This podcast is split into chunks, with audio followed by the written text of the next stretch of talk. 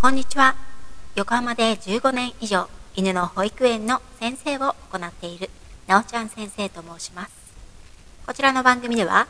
たくさんのワンちゃんや飼い主さんと関わってきた私が、日本の犬と飼い主さんの QOL を上げるをテーマに、犬のあれこれについて私個人の見解からお話ししています。時には子育てネタや留学時代や旅行の思い出などのお話もお届けいたします。さて今日は前回も好評だった子育て犬育ての2回目。前回は段ボールの活用法をお話ししました。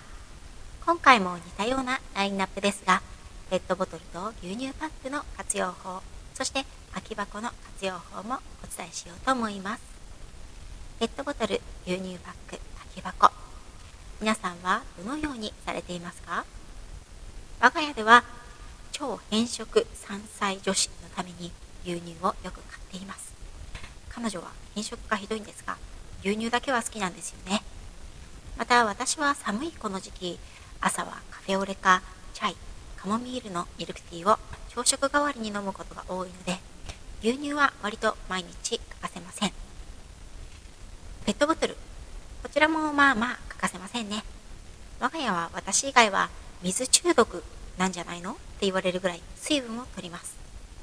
子供たちは朝起きたら軽く 500ml は飲みますね。一番飲まないのは私とみことしですね。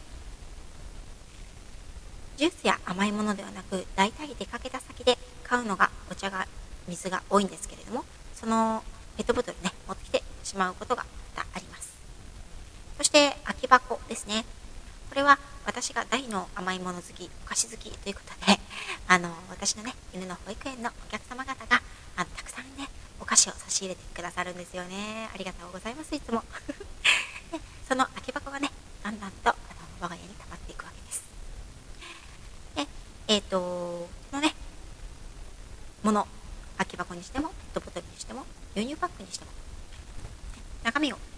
べ終わってしまったり使い終わってしまったらゴミになってしまいますよね。牛乳パックは洗って乾かして干して切ってちょっと面倒ですよね。我が家では牛乳パックを切る前に時々工作をします。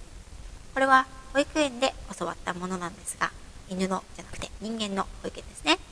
もしかしたら保育士さんである、えっと、私の大好きな配信者のねチェブさんなんかはもっと詳しいかなと思います。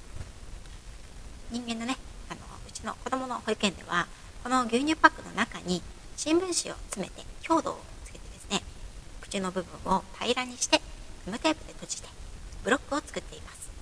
その牛乳パックブロックを組んで踏み台や椅子パトカーとか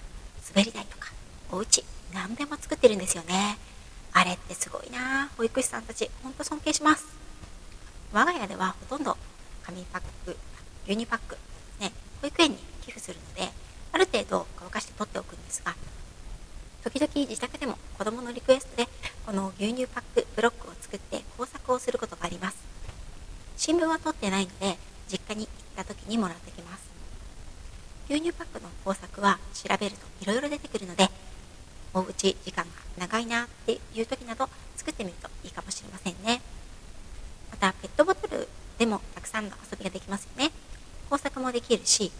よく娘はヨーグルトドリンクの小さなね空きペットボトルの中に色水をいろいろ入れてジュース屋さんを楽しんだりどんぐりやビーズなどを入れてマラカスのようにして遊んでいました。夏はビニールプールで大活躍しますよね。絵を描いたりのキャップのところにね頑張って穴を開けてシャワーみたいにしたりね。シールを貼ってデコったりするのもいいと思います。お菓子の空き箱などはこれもまた工作に使えますよね。ロボットやお家お人形のお家ね切ったり貼ったりお絵かきしたり。片付けをする時にもねあの分別片付けたりする時にも便利ですよね。こちらもうちではねあのどちらかというと活躍してくれてるかなと思います。そしてこの牛乳パックペットボトル空き箱ワンちゃんにはどのように導入してるかということをお伝えしたいと思います。これは前回の段ボールでもお知らせしたようにですね王道の使い方は宝探しに利用しています。段ボールや箱での宝探しは据え置き型。といって基本的にはその場所に段ボールや箱をドーンと置いてその場所で楽しんでねというものですが牛乳パックペットボトルは移動型の宝探しになります。これは遊んでるうちにですね中のおやつとかねそういったものを取ろうとしてるうちにどんどんワンちゃん自身がそのものと一緒に移動していくっていう感じですね。宝探しを行う場合には据え置き型と移動型つをですね。うまく組み合わせると飽きが来なくてとてもいいと思いますよ。牛乳パックの縁の部分を全て開封せずに中にドライフードやおやつを入れればそのまま取り出しにくいチーク玩具になります。レベルを上げる場合には中に丸めた新聞紙やトイレットペーパーの芯などを追加して入れてやることでますます中身が取り出しにくくなりますよ。ペットボトルはそもそも口が狭いので中に何か詰めるという必要はありません。大きさがいろいろあるのでバラエティに富んだ使い方ができると思います。大型犬にはドリンクヨーグルトタイプの小さなものや柔らかめのペットボトルは誤飲の危険性がありますので避けましょう。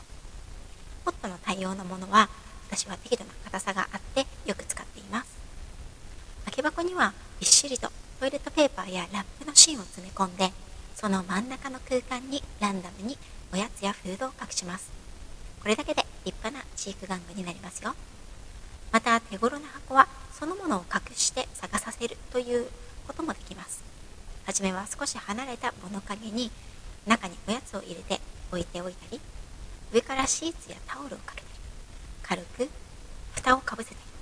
ダミーの空き箱を用意しておいて探してという合図で家中の中から正解の箱を探してもらうというゲームも面白いですよ。いつも地面の匂いを嗅いでいる犬たちにとっては匂いを嗅ぐ対象が地面や床から離れるだけでその印象が変わってきます。テーブルや椅子の上に正解の箱を置いたり上級者になるとこの箱を家中の隅々や少し高さのあるところに隠して探しての合図で探してもらいます。高さを出す匂いの追跡は匂いをたどる応用編になります。同じような箱を両面テープやガムテープで壁に高さをいろいろ変えて貼り付けその箱の側面にそっとおやつを落ちないように置きます。平面ではなく高さを使った匂いの追跡はいつもとは違う花の使い方匂いの追い方をするのでワンちゃんにもとも良いエクササイズになりますよ。ペットボトルを使った遊びとしては飼育玩具のほかペットボトル倒しのゲームがあります。これはペットボトルの中に水を入れてキャップを閉めてそのボトルを倒してもらうという遊びです。こんなことを簡単にできると思われますよね。是非一言も出さずに身振り手振りを一切せずにペットボトルをワンちゃんに倒してもらってください。使って良い言葉は褒める言葉だけです。私はそう上手いい子などを使います。やるとわかると思いますが初めてチャレンジする子は割と時間がかかることがありますよ。いくつかのペットボトルを並べて水の量も変えて指示したペットボトルだけを倒してというキーワードで倒してもらうというゲームもあります。これは特に何かのしつけの役に立つものではないんですよ。ただしワンちゃんとのコミュニケーションをとても強くすることができます。この人は今何を望んでいるのか。自分には出されているこの問題は何が正解なのか。ワンちゃん自身が考えて動くトレーニングになりますね。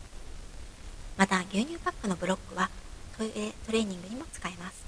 どちらかというとやり直しのトイレトレーニングになりますが後ろ足だけ出てしまうとかトイレから少しずつはみ出してしまうといった場合トイレトレイやシートをこの高さのあるブロックで囲みます。入場部分だけ一方方向だけ開けておいてあげることでトイレから出ていかずにその中で収めることができます。ちょっと神経細やかなワンちゃんには全て縁取りで埋めるのではなく断続的に置いてあげるだけでも効果があります。今は真冬なので無用ですが真夏にも大活躍します。犬の保育園では夏場はビニールプールを出して水遊びをするのですが紙パックは水に打つので浮くのでそこの部分を高さを残して切り取り器のようにしていくつか水の上に浮かべます。その中のいくつかにおやつおやつを入れて水の中を歩いて探してもらったりできる子はおもちゃを入れてそのまま持ってきてもらったり。使い終わったらそのまま捨てられるのでとってもいいんですよ。ということで今回は普段なら何気なくゴミに捨ててしまう空き箱ペットボトル牛乳パックについてワンちゃんとお子さんそれぞれの活用法をお話ししました。もし我が家ではこう使ってるよという情報源教えてくださいね。若いワンちゃんや大型犬の子は段ボールやパックの切れ端を食べてしまう可能性があります。小さくちぎってかじる口に入れるのが好きな子にはご使用はおすすめしません。利用中は飼い主さんがちゃんと見ててあげた方がいいと思います。これは小さいお子さんでも一緒ですよね。また与えっぱなしにしてしまうとワンちゃんやお子さんはすぐに飽きて次の魅力が半減してしまいます。もうちょっとそれやりたいのにという態度ぐらいで終わらせる片付けるのがちょうどいいです。ワンちゃんにとっては魅力的なおもちゃのこれらを取り上げるときにはきちんと楽しかったね。また今度遊ぼうね。と褒めながら撫でながら回収をしてあげてくださいね。子育て犬育て。次回のテーマもお楽しみに。